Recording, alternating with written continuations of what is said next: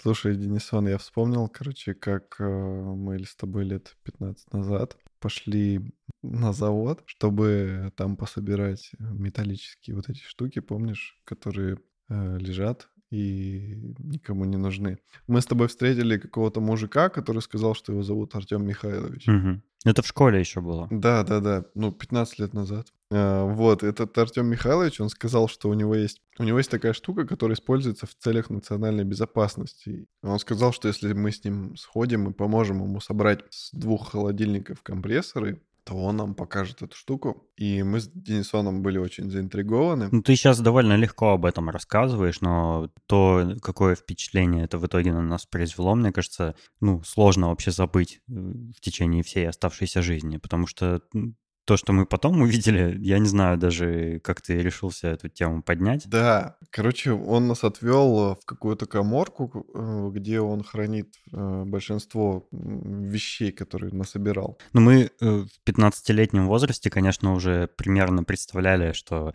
наверное, не стоит доверять взрослым дядям и все такое, которые куда-то хотят нас отвезти и что-то показать, но ну, мы уже были сознательны, и мы осознавали, в общем-то, где мы находимся, там, что нам может кто-то помочь, но поэтому нам и не страшно было пойти. Да, и у меня в кармане брюк лежал э, небольшой стилет. И мы подошли к этой коморке, и когда зашли в нее, он подвел нас к такому желтому ящику, на котором был значок радиоактивно. Вот сейчас, кстати, как думаешь, это он сам сделал этот ящик или как-то там нарисовал это все, или, или это был какой-то спец, э, спецоборудование какое-то? Слушай, ну судя, судя по тому, что мы увидели внутри, я думаю, что это вполне достоверный чемоданчик. Он начал просто слегка открыл крышку, и мы уже увидели свечение. Такое желтое свечение, неестественно желтого цвета.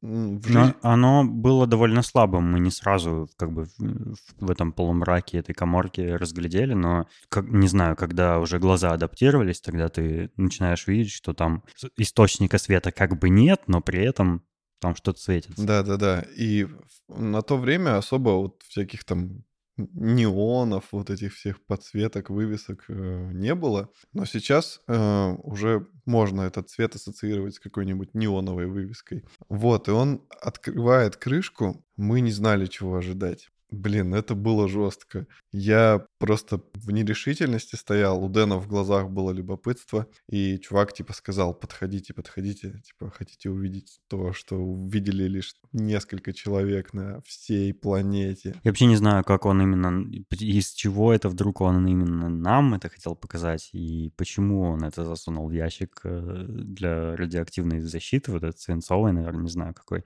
Но вообще это выглядело как... Я не знаю даже, как описать. Вот сейчас, э, если учитывать современные технологии, то есть картинки в интернете, когда всякие детали и крепления делает, ну, типа, человек на каком-то станке, типа там трубка, какие-то петли к ней приварены.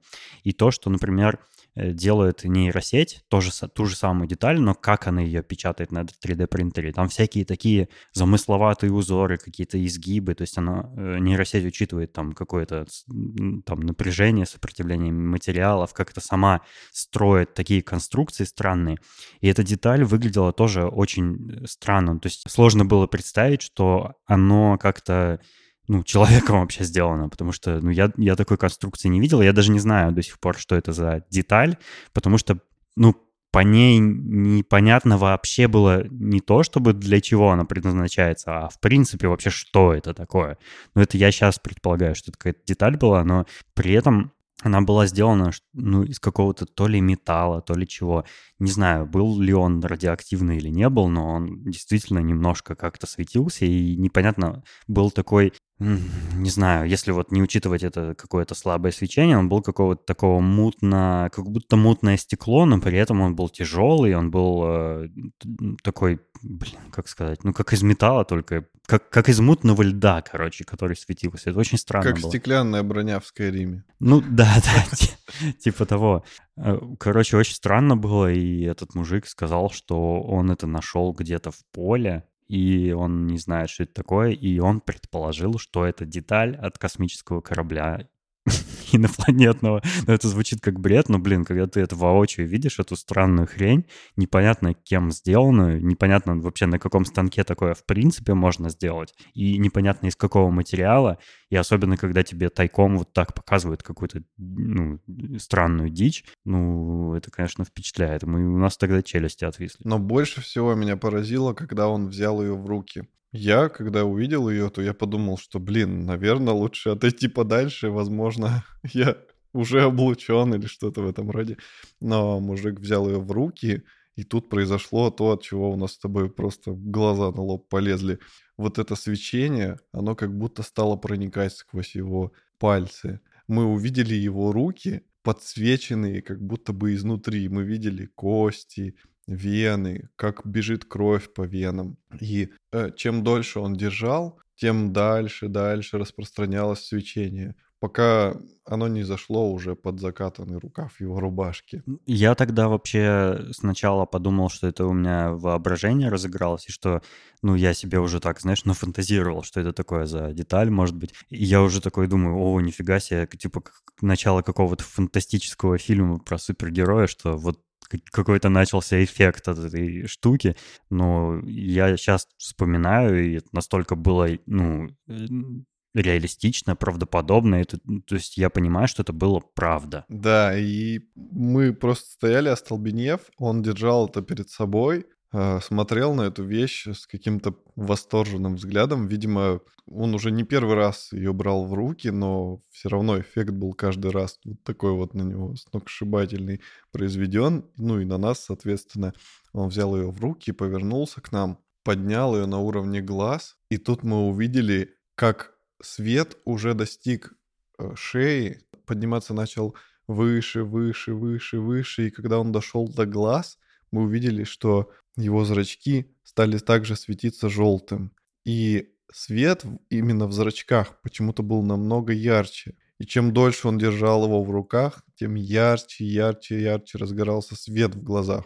И в тот момент я прям, не знаю, как ты, Денисон, но я прям вот уже настолько был на грани того, чтобы убежать. Мне что-то стало так страшно, потому что в, глазах у него помимо света появилось еще какое-то безумие. Я думал, что, не знаю, он сейчас какую-нибудь такую дикую вещь вытворит. Но вместо этого он э, протянул эту вещь нам и говорит, типа, подержите, вы должны это почувствовать.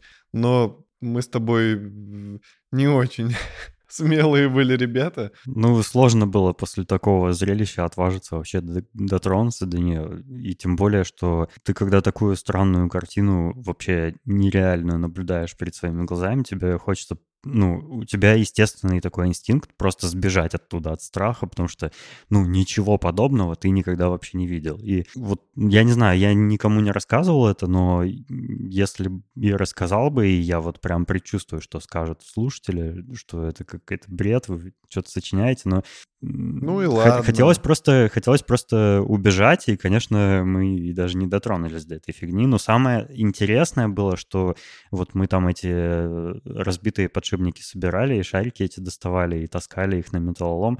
Но мы туда же и после этого через какое-то время отважились только прийти, и когда мы пришли, мы увидели, что эту коморку заставили какими-то э, тяжеленными станками. То есть вот прям э, то место, э, где была дверь в эту коморку, ее задвинули просто огромным таким, не знаю, многотонным станком, и ну явно как-то хотели, не знаю, замуровать это место вообще, чтобы, ну, чтобы никто туда не ходил. Я не знаю, кто и зачем, и что там произошло, и что это было такое, и где этот мужик, и что с ним стало. Но самое это прикольное в том, что эта мысль про эту коморку, она нас не покидала все эти годы. Вот уже прошло сколько лет. Мы много лет таили этот секрет, и вот, наконец, мы решили с Денисоном э, съездить на это место, посмотреть, что там сейчас. И когда мы приехали, мы увидели, что там построили м, здание на этом месте.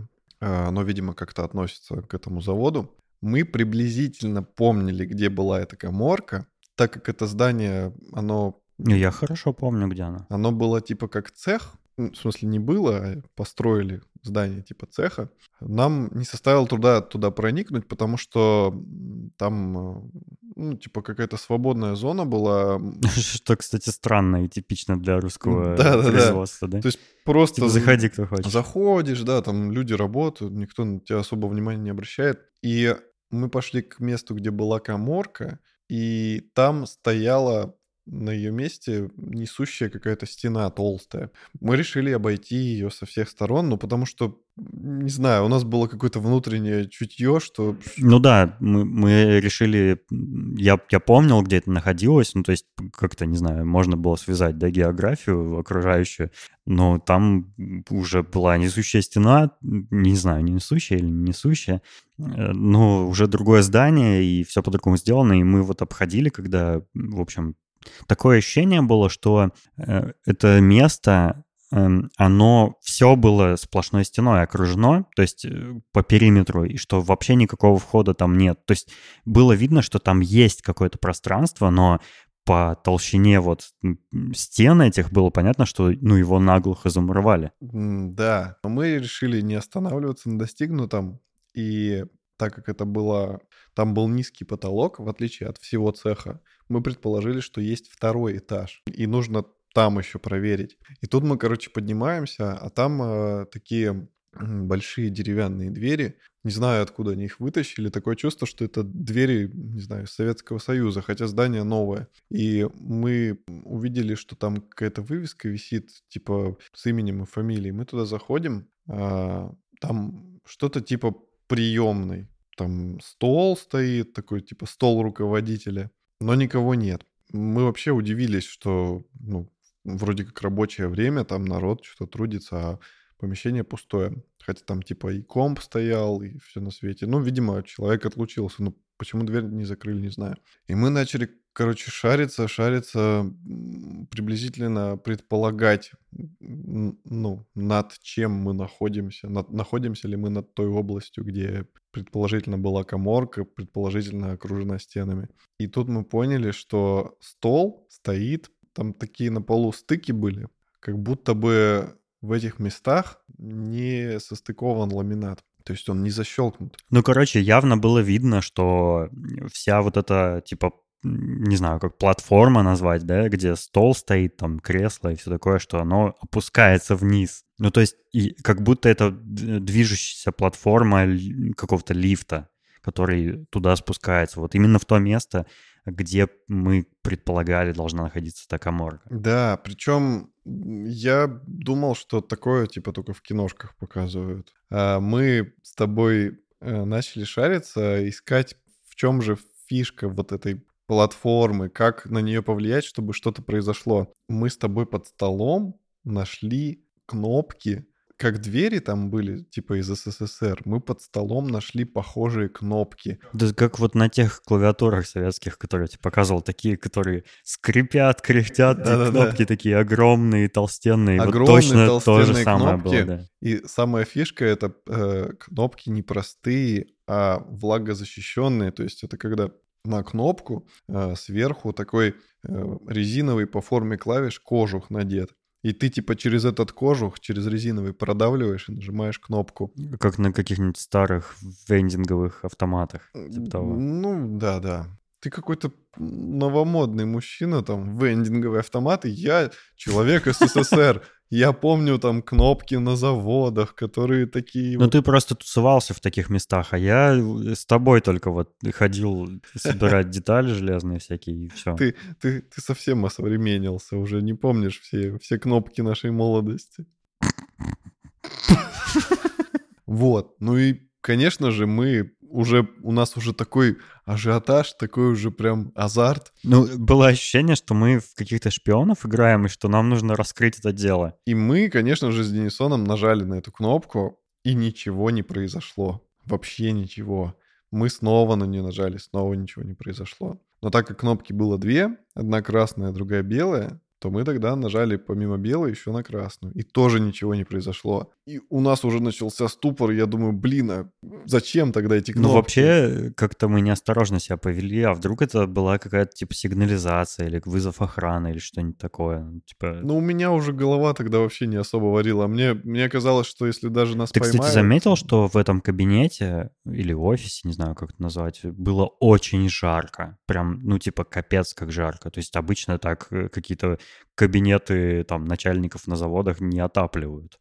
Я не знаю, почему до сих пор. Еще и летом. Ну, тем более, да. Это очень странно было. И тут ко мне в голову пришла гениальная мысль. А что, если нажать кнопки одновременно? Мгм. Бэу! И это произвело эффект. А, начался такой звук, который, ну, он точно не из фильмов. Это вот только в России ну, такой я, звук. Я в тот момент испугался, что просто кто-нибудь сейчас придет на этот звук и типа скажет, э, вы что вообще здесь делаете? Звук реально вот как будто запустили какой-то советский станок, там просто грохот, клацанье. Я думаю, ну все, сейчас либо кто-то придет, либо мы сейчас просто весь завод этот упадет от такого звука. И платформа, где стоял стол, начала очень медленно опускаться. Прям супер медленно. Я в этот момент очень сильно напугался, не знаю, как ты, ну, судя по твоему виду, ты тоже напугался. Но Конечно. знаешь, меня что успокоило? Что кнопки, они, когда мы их нажали, они зажались, то есть они остались нажатыми. И я как бы в этот момент в себе, ну, себя пытался успокоить тем, что если мы их отожмем обратно, то они, ну, обратно эту платформу начнут поднимать, и мы там ус- успеем убежать куда-нибудь, вот, и спастись. Вот, и платформа, короче, начала медленно, медленно, медленно, медленно опускаться. Мы заволновались, потому что с такими темпами она опустилась бы, типа, через год. Ну, типа того. И мы не знали, что делать. То ли нажать еще раз эти кнопки, чтобы она снова поднялась и убежать, или все-таки дождаться. Ну, любопытство, как всегда, взяло вверх. Мы стояли, ждали, пока она опустится. И на удивление заметили, что она начала быстрее, быстрее. То есть она Она как будто скорость набирала. Да, со временем она начала набирать скорость. Мы поняли, что нам пора на нее запрыгнуть. И вот как раз, когда стол поравнялся с полом, мы запрыгнули на стол и начали медленно-медленно опускаться. Внизу было очень темно И жарко. и жарко. И это помещение, то есть там никаких окон нет, ничего. Только свет, который начал проникать из отверстия, в которое мы опускались. Нам стало еще страшнее, потому что вокруг была дикая темнота. Ну, слава богу, уже в современное время мы достали наши айфоны, включили камеры. Фонарики. Да, да. И такое ощущение было, вот четкое ощущение, как будто ты в колодец погружаешься. Я никогда на дне колодца не был, но в этот момент я себе представил, что это именно так и выглядит. Потому что сверху, там, где лампы эти люминесцентные светили, только оттуда шел свет, и ты наверх смотришь, там светло, и хочется туда выбраться, потому что страшно, блин. И хрен знает, до чего это вообще в конце концов все доведет, и я в тот момент вообще чуть в штаны не наложил. Платформа эта скорость немножко набрала, в итоге отпустилась там, не знаю, за минуты две, не, не так, как мы предполагали. И на самом дне, когда уже мы увидели, что на дне этого, как бы, этой шахты есть коридор, который идет, ну, вдаль туда, как, ну, типа подземный какой-то ход. Там уже и освещение было, и в этот момент мы были в нерешительности с тобой, потому что, ну, либо мы идем дальше по этому коридору и выясняем, что же там, блин, находится под землей. Может, может ничего интересного, а может быть там, блин, какой-нибудь страшная хрень какая-нибудь собранная из тех самых деталей, которые мы в детстве видели. Ну, в общем, Вот коридор был реально как в фильмах. Он был э, такой, как аркой, как, как тоннель. И его стены были выложены белым кафелем. Это немножко напоминало, не знаю, как будто это какой-то подземный морг или что-то такое. И там был еще такой странный запах. Он э, был не неприятный, но и не очень естественный. То есть мы, ну, я такой запах, по крайней мере, в своей жизни не чувствовал. И мы начали идти по этому коридору. это учитывая, что ты работаешь с красками, и ты много всяких химических запахов слышал. Мы, мы немножко посоветовались и поняли, что раз уж спустились, то идти точно надо, потому что, ну, будет глупо просто взять и подняться. Типа, ну, нафига мы тогда это делали? Мы медленно пошли по этому коридору, И он оказался довольно Если длинным. меня, если бы я сейчас в этой ситуации оказался, я бы, наверное, не смог это повторить. Я бы вообще даже не пошел туда и ни- никуда не опускался, потому что было очень страшно. Так-то мы сейчас, конечно, с юмором рассказываем, но вообще было очень страшно. Да, ты прав. И я заметил, что через каждые несколько метров э, на стенах находились э, пожарные щитки, где были рукава, вентили, то есть ну, пожарная охрана там была довольно Мгм. серьезная. И в этот момент я напрягся, потому что, ну, типа, зачем так много? Мы продолжали идти, и я понимал, что мы, типа, от самого завода, то есть мы уже, скорее всего, под землей ушли далеко за территорию. При том, что территория завода нехилая такая Да, была. да, да, там, там несколько, получается, ангаров, несколько производственных цехов. э, И мы шли, шли, шли, шли довольно долго, наверное, минут 15 точно мы шли и понимали, И мы зашли так далеко, в общем-то, не от того, что мы такие смелые, а потому что коридор не прямой был, и мы всю его длину сразу не видели. Но он примерно немножко изгибался, там, каждые сколько-то метров, и поэтому, ну, мы шли и, и думали, что вот, наконец-то, за ка- каким-то поворотом очередным мы уже, ну, э, достигнем какой-то точки, ну, определенной, а он, ну, изгибался, и поэтому мы так далеко зашли, ну, как, чувствовали себя какими-то диггерами, которые вообще безбашенные, но при этом, блин, о, Да, да, да. Я вот как раз в эти моменты понял, что э, хоть и страшно, но я как-то почувствовался живым. Типа, ну, мы делаем что-то такое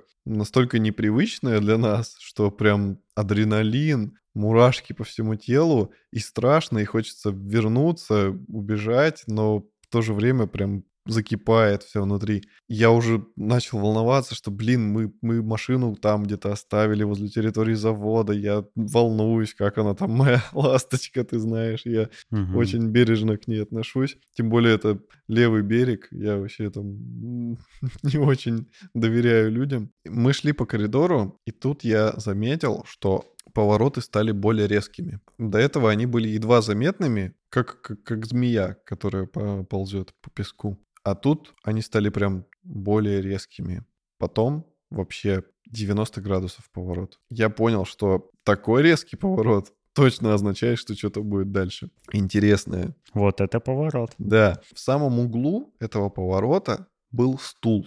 И в этот момент я напрягся, потому что если есть стул, значит есть и тот, кто на этом Да, стуле да, да. сидит. Какой-то охранник. Да-да-да. Знаешь, что я вот сейчас только понял, э, что судя по тому, как извивался этот коридор и сколько в нем было этих пожарных кранов, такое ощущение было, что э, задачей вот этой, вот этой конструкции этого коридора было остановить пламя, чтобы оно, ну, упиралось сначала в стенки при поворотах, и в итоге, ну, чтобы его вот в- ближе к платформе можно было, ну, затушить остатки какие-то. Да-да, Блин, типа, довольно типа, жутко, кстати. Нахрена мы туда вообще пошли? типа путь отступления. Ну, типа того, да. Да. Мы как продвинутые чуваки, точнее я, я придумал, что можно же заглянуть за угол. Ну, типа, поворот настолько резкий, если вдруг этот чувак, который сидел на стуле, он сейчас идет как раз из этого угла, который не обозреваем для нас. Я взял в руки iPhone, включил камеру и чуть-чуть высунул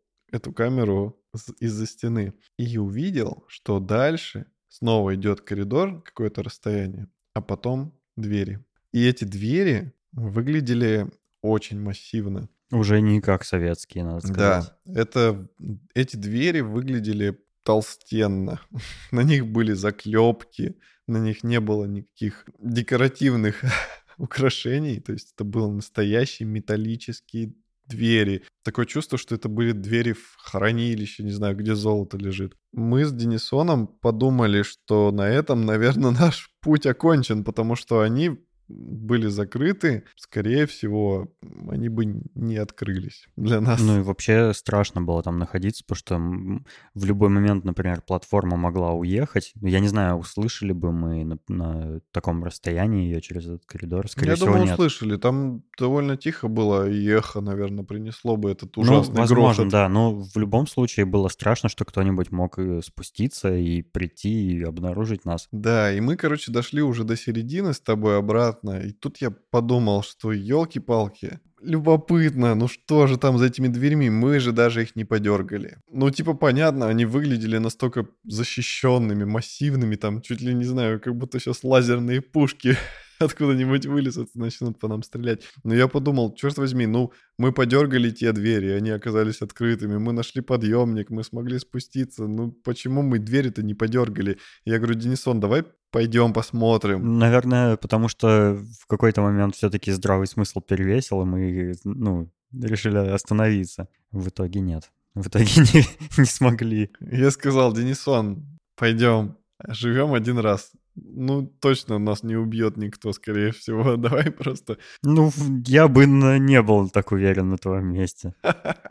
В общем, мы вернулись к этим дверям. Когда подошли, я понял, что стул стоит уже по-другому. Мы его с тобой не трогали. Но это жесть была. Это для меня лично было вообще последней каплей. Я чуть ли не в истерике уже был. Просто страшно было еще закричать и ругаться на тебя и тянуть тебя обратно. Ну, я предположил, как бы немножко успокоившись, что стул просто, ну, кто-то приходил, снова посидел на стуле, пока мы уходили.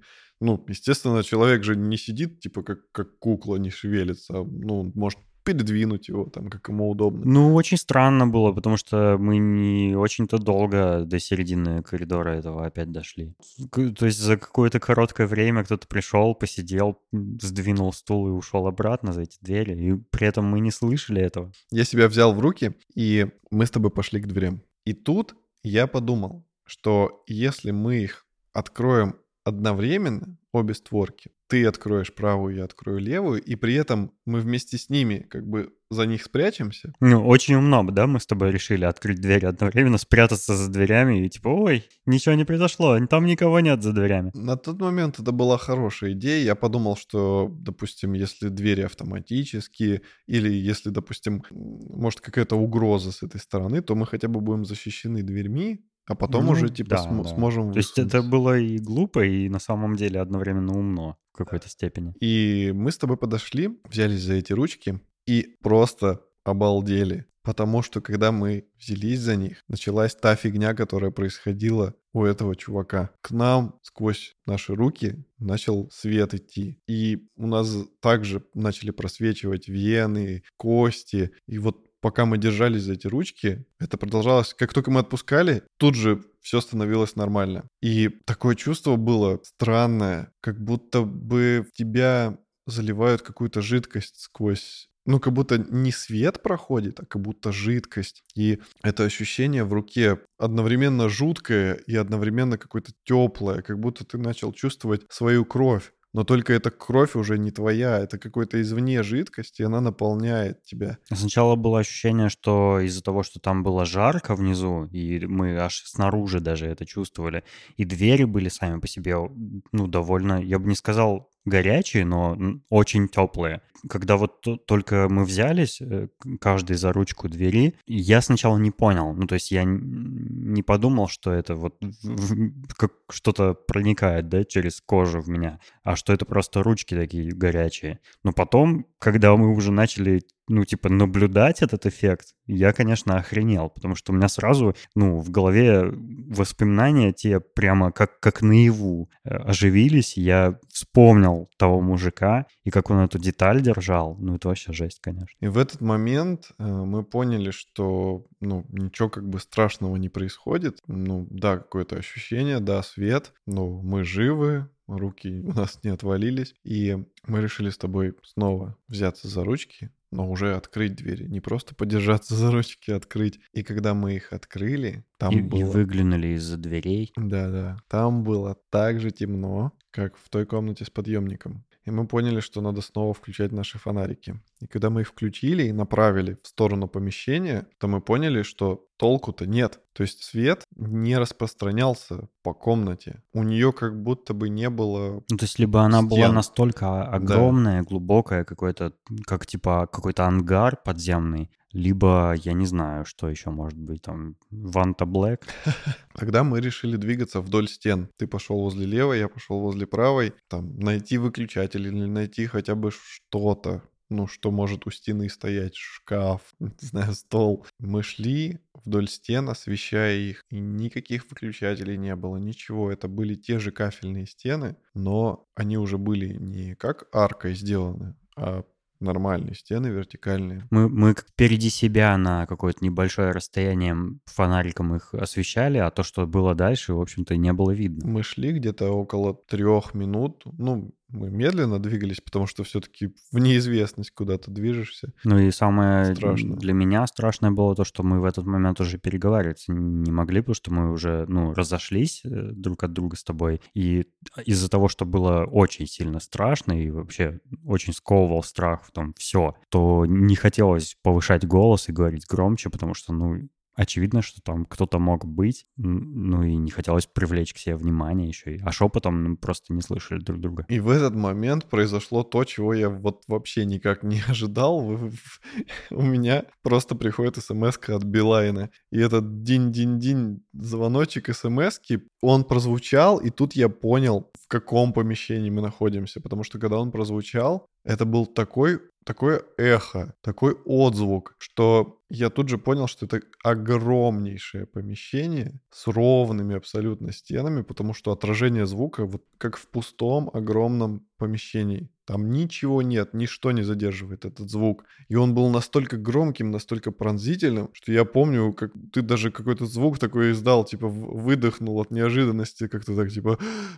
У меня дыхание сперло, скорее всего. Я сам тоже вообще был в шоке, и я ненавижу Билайн после этого. И в этот момент я сказал тебе, типа, Денисон, это помещение необъятно. Как мы сможем его осмотреть с помощью таких слабеньких фонариков в наших телефонах? И когда я произнес эту фразу, там такое эхо было, типа, несколько секунд длилось. Типа, Денисон, сон, сон, сон. Угу. Я, я думаю, блин, что ж делать-то? Как, как мы можем вообще то есть это либо назад возвращаться, либо продолжать изучать это огромное место. И мы решили с тобой пойти друг другу навстречу, чисто на фонарик ориентируясь, где кто. Мне казалось, что мы очень долго шли, намного дольше, чем мы уходили друг от друга, потому что я шел, видел эту точку белую, я шел к ней и думал, блин, почему она не увеличивается? И шел, шел, шел, но в итоге, конечно, дошли.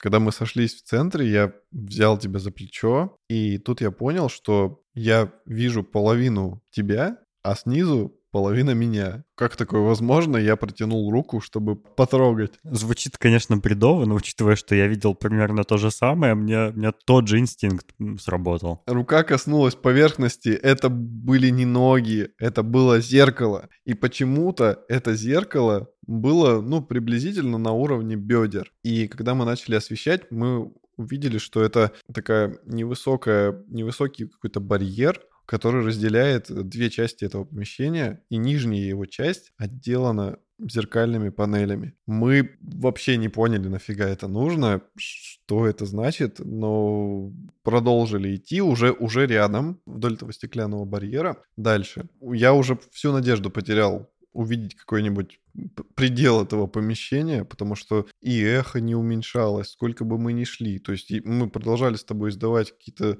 возгласы туда, вдаль, ожидая, что эхо будет хотя бы чуть-чуть уменьшаться, чем ближе мы будем подходить к концу этого помещения. Вообще слышно было э, слегка, как мы идем. В голове не укладывалось, где мы вообще, потому что мы сначала куда-то опустились, потом шли по коридору, и теперь мы, опять же, неизвестно, все ли, до сих пор ли мы под землей, или мы уже куда-то выше поднялись, типа перепад высоты был настолько незаметный или от страха. Мы не... Я вообще думал, что странно, что мы не в Академгородке на эту хрень наткнулись. Потому что там такое можно было ожидать, ну блин. На левом берегу вообще, там, там вообще ничего ни научного нет, ни военного, ни хрена такого особенного нет. Ну, может, только аэродром там какой-то, ну, тем более почти в черте города, ну, почти. Очень странно. Да блин, это вообще невозможно в голове вообразить. Я вот сейчас все это вспоминаю и... Ну, честно говоря, да, это... Это звучит как бред. Да, даже мы вот это рассказывая,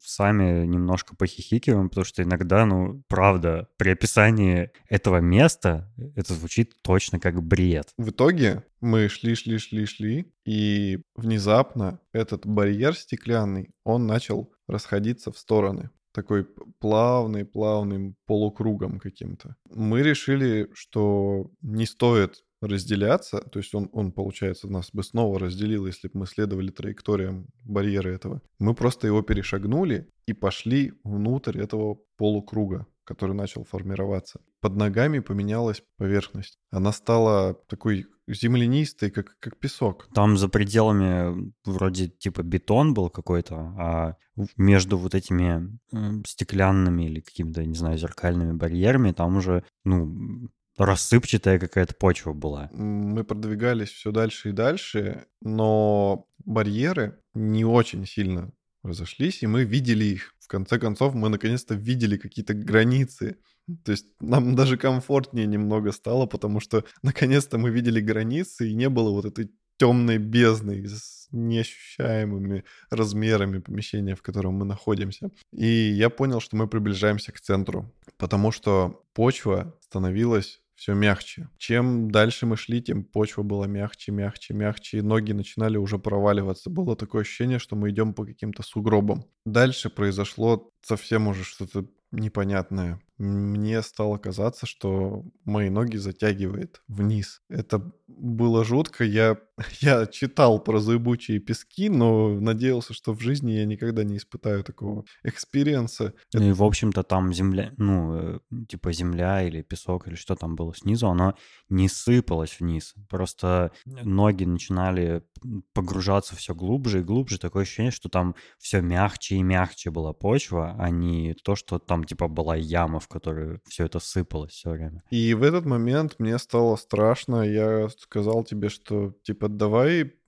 пока что остановимся, потому что какая-то очень нехорошая намечается ситуация. Если и дальше все будет вот так ухудшаться, то мы просто потом не сможем вылезти. Мы остановились с тобой. Я предположил, что, может быть, стоит немножко отклониться от траектории прямой и обойти со стороны. Мы так и сделали и начали идти, ну, немножко подаль от этого барьера. Попробовали зайти точно так же к центру, но с другой стороны. Здесь уже почва была лучше. Она также вязла, но не так сильно. И тут я ногой нащупал, что почва перестала проминаться, и я наступил на что-то сквозь землю, на что-то очень твердое. Мы присели на корточки и начали копать землю, потому что наконец-то что-то поменялось в окружении, мы на что-то наткнулись. Если что-то твердое под землей, значит, что-то кто-то закопал, если сверху лежит земля. И мы начали раскапывать. И какое же было наше удивление, Большое. Большое, когда под землей мы обнаружили тот самый ящик, который нам показывал мужик. С этим самым значком, точно такой же ящик. Ну, тот же самый, очевидно. Это был тот же самый ящик. Да, черт возьми, он был там. Было непонятно, как это все связано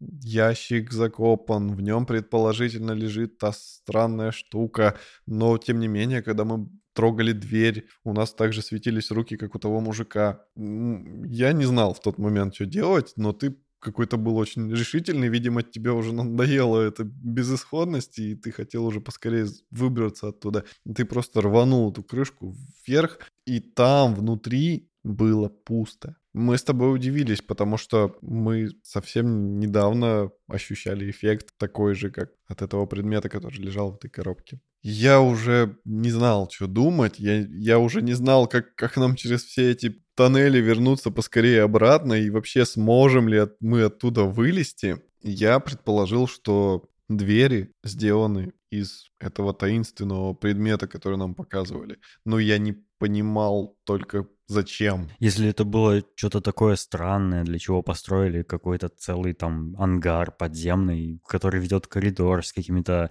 пожарными кранами, и из этого странного, не, необычного, неизвестного материала сделали двери. Зачем? Что? Почему двери? Почему ящик там посередине лежал, закопанный, между каких-то стеклянных перегородок? Вообще, мне до сих пор это непонятно, честно говоря. Ну, а дальше наступила самая жесть. До сих пор я вспоминаю эффект, который на меня это произвело, и, блин, меня прям колотит. Ну, я тоже очканул, конечно, когда включился свет в этом ангаре, потому что это, наверное, было хуже, чем та темнота, которая нас окружала, потому что когда свет включился, мы наконец-то увидели, насколько это огромная хрень, огромная какая-то типа как полусфера, ангар в виде полусферы, который настолько большой, что пока мы шли по стенкам, вот когда мы у самого входа расходились, мы даже не поняли, что он, ну, что он закругляется. И только когда свет включился, мы поняли, что это типа полусфера, вся кафелем этим обложенная. И э, мы оказались внутри вот этих э, как бы такого расходящегося стеклянного коридорчика, который, ну, расходился ближе к середине, а на самом-то деле это не, не просто была, типа, такая полоса, да, ну, типа стеклянный забор, который через центр проходил. Это, была, это было такое перекрестие из коридоров, и мы были в его центре, и в этом центре под этим песком или под землей какая-то такая, не знаю, что это за масса была, под ней был закопан, закопан ровно в центре этот чемодан сраный. И причем, когда свет включился, я не понял, кто его включил, или он как-то на что-то среагировал, или автоматически включился, потому что никого в помещении не было. Но мы с тобой настолько испугались, что, блин, у меня прямо сейчас мурашки по коже идут, потому что, ну, это было все, это была крайняя точка, и мы просто бегом оттуда побежали. Мы, нам вот нам хотелось до ближайшего чекпоинта дойти, это вот до тех дверей добежать,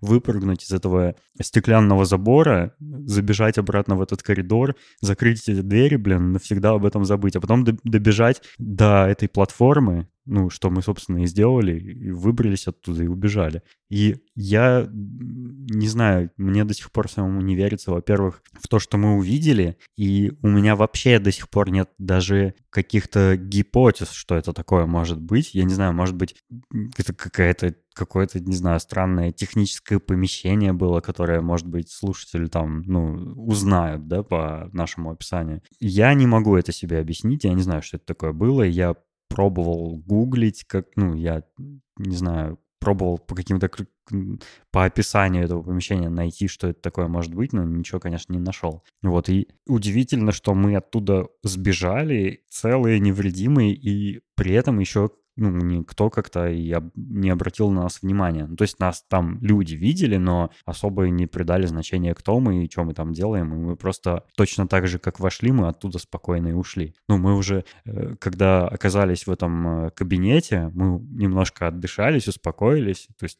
когда уже платформа поднялась, и все было так, как когда мы туда заходили, ну, мы успокоились, что вроде никто не заметил, и вроде бы, ну, нас не запалят. Вот. Мы эти кнопки отжали, поднялись, ушли оттуда, вот, на свежий воздух, потому что эта жара уже, ну, как бы на нервы действовала все это время. Вот. Ну и я не знаю, мы вот это все рассказали спустя там несколько месяцев.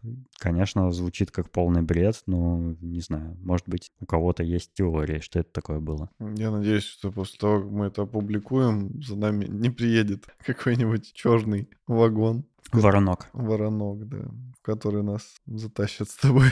Ну, полное ощущение, что мы были на каком-то секретном объекте, который по глупости, что ли, не охранялся или что. И что, это был за ящик, который столько лет там закопан был, или что с ним делали вообще, что это за... Ну, в общем, я думаю, сейчас теории строить бессмысленно, потому что мы все равно не знаем, что это такое было достоверно, и это уже на усмотрение слушателей. Да фиг с ним, с ящиком. Мне до сих пор не покидает это желание испытать это чувство непонятного свечения в руках. Как это вообще было возможно? Ты понимаешь, что мы ну, вряд ли еще раз. Это мы даже на видео это не записали. Я не знаю, как физически такой эффект э, может происходить, потому что ну вот сейчас мы уже взрослые, да, мы уже знаем что-то там про физику, что-то там про химию, что-то про еще что-то. Как, как это производится такой эффект? То есть это, это электричеством назвать нельзя, это не химическая реакция какая-то, это не какое-то излучение, я, я не понимаю. То есть это просто от прикосновения к какой-то дурацкой двери, или тогда в детстве, что мы наблюдали на заводе, когда мужик эту деталь держал? Я думаю, что единственный вариант нам с тобой это, когда у нас наконец-то нервишки успокоятся, попробовать все-таки еще раз туда сходить. Честно говоря, не очень хочется, потому что да, да, да. у меня такое предчувствие, что ничем хорошим это не закончится. Но если мы и решимся однажды туда снова пробраться, то нам надо подготовиться, что ли, как-то. То есть взять какой-то мощный фонарь, допустим, или что. Фонарь фонарь, видеокамеры, какие-нибудь GoPro, не знаю, чтобы мы могли это как-то вообще запротоколировать, а не просто сидеть тут голословить. Самое главное зафиксировать вообще вот это само свечение, потому что, ну, блин, да я ни, в жизни такого никогда не видел. Это надо как-то записать, чтобы людям показать.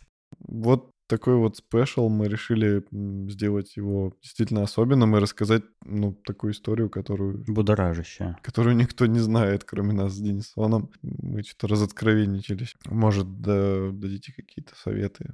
Как, как нам не сойти с ума после увиденного? Напишите нам в чате, что вы думаете, есть ли у вас какие-то догадки, что нам делать дальше.